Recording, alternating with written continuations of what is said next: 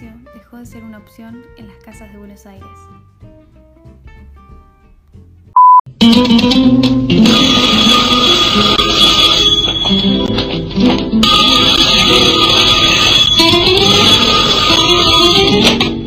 Hola. Sí, amigos. Esta es la casa de los Pérez García.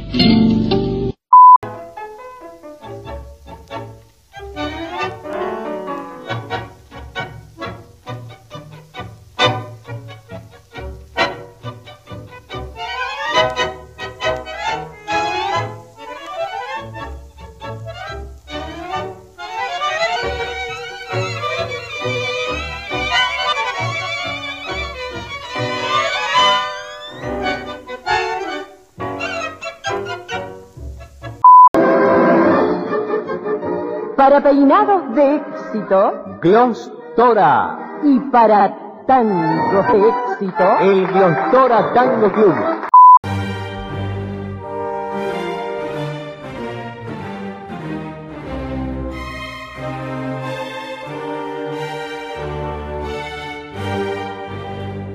Previo a la televisión, las imágenes solo se transmitían a través de la palabra.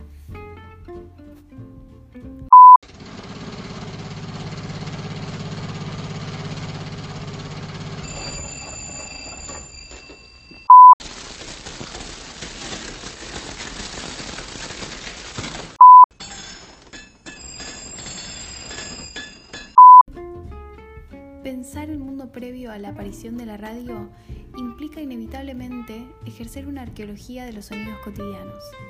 Cada persona, cada grupo social fue atravesado, invadido por sonidos, ideas, música, noticias que acallaron en buena medida los sonidos que les eran propios. Apareció la radio y estos sonidos se difuminaron rápidamente, ocupando un silencio que hasta ese momento era opacado por la propia música de la vida, mundana o rural. A partir de 1930, la radio comienza a definir su personalidad, época de la recepción compartida, de la escucha familiar, de las orquestas de tango, época de las radionovelas, de Catita representada por Nini, de los problemas de los Pérez García, de Pepe Iglesias, el zorro. En este podcast vamos a recordar a quienes con inteligencia y espontaneidad se convirtieron sin duda en los grandes del humor radial, pero sobre todo en quienes convirtieron fantástica a la radio. De radio a veces lo escuchaba a un a un este com- a un cómico que era Fernando eh, Fernando Ochoa Fernando Ochoa, que hacía un programa de radio. hacía programas de radio y a veces lo escuchaba porque hacía cosas eh, hacía cosas muy graciosas con los apellidos de la gente ha- hacía hacía frases Mm. eh,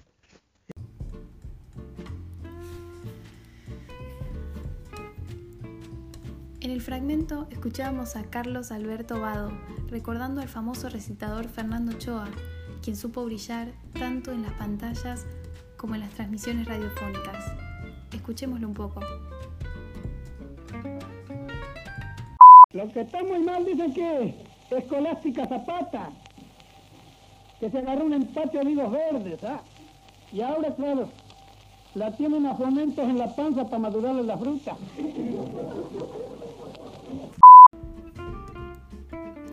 Y entre los artistas que aportaron su originalidad, resulta emblemática la gran Nini Marshall y su personaje Catita.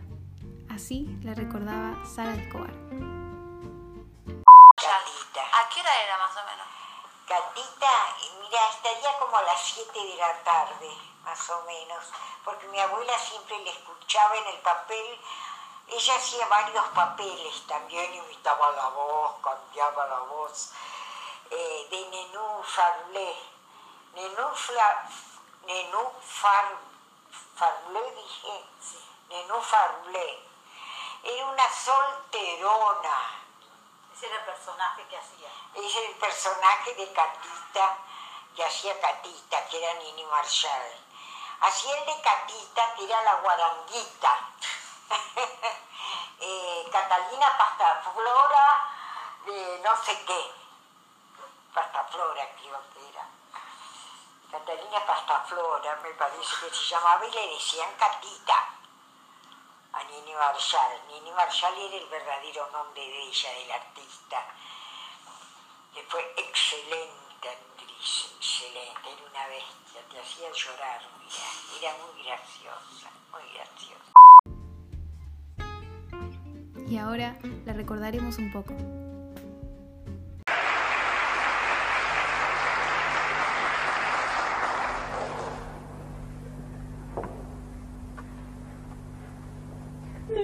Sentido pésame, doña Letra. Hay que resignarse, doña Letra. ¿Qué va a hacer? Consolar no lo va a resucitar otra vez. Ay, pobre, cómo está de angustianada. También tantos años de matrimonio, más de 40 lo aguantó el marido. No, no, muchas gracias. No se moleste, estoy bien de pies. Ay, pobre don Pascual. Flor de zapatero, ay, yo me quedé hecha un hielo cuando me lo dijeron. Le tenía tanto afecto. Para mí era más que un zapatero, para mí era una madre. Y con el apuro me vine tal como estaba, de sport, discúlpenme. Apenas tuve tiempo de traerme a los chicos para que dieran un velorio, porque nunca han visto. Ay, y están ahí fascinados con el muerto. ¿Y cómo fue?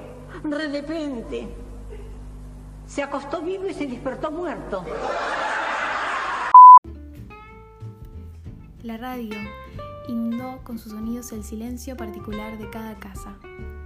Quienes hicieron humor en la radio no solo transformaron ese silencio en risas, sino que también supieron crear una identidad que llega a nuestros días.